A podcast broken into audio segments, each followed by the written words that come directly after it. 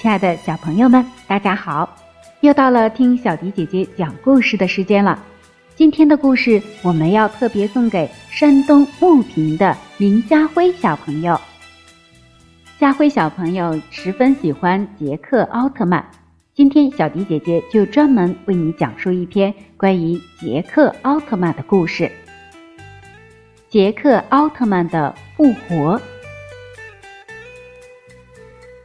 次郎和刘美子去爬雪山，等次郎和刘美子走后，江秀树回到 MAT 队，有紧急事态，在雪山周围发生了三起失踪案，人莫名其妙的就失踪了，而且都是星期天失踪的。江队员这时开始担心起来，次郎他们不是也去游玩了吗？随着失踪人数越来越多。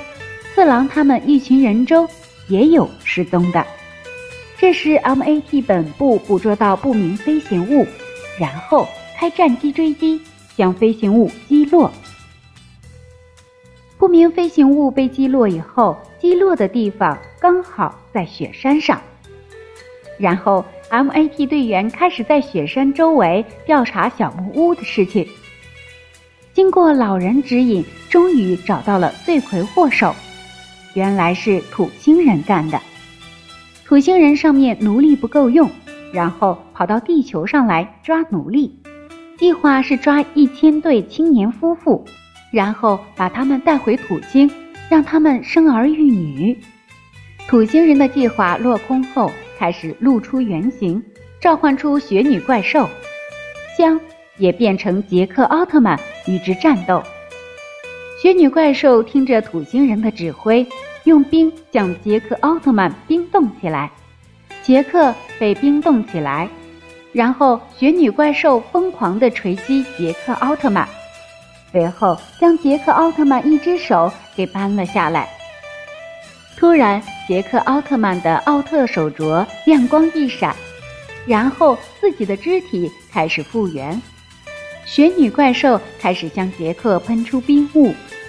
杰克用手镯变成了一个护盾，完全抵挡了雪女怪兽的攻击。然后护盾将喷雾反弹给雪女怪兽，就这样，雪女怪兽被冰冻了。然后杰克将雪女怪兽抛出去，雪女怪兽爆炸身亡。土星人在那里狂叫愤怒，被杰克听到，一击飞弹将土星人给打败了。这就是杰克奥特曼利用手镯打败雪女怪兽，同时让自己的肢体复活的故事了。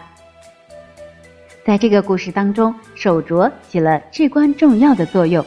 据说这个手镯还拥有远超斯派修姆光线的威力，能够变成各种各样的武器。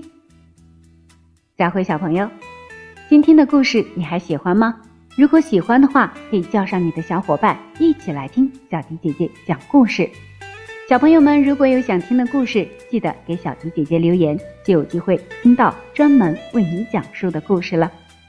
今天就到这里了，小朋友们晚安。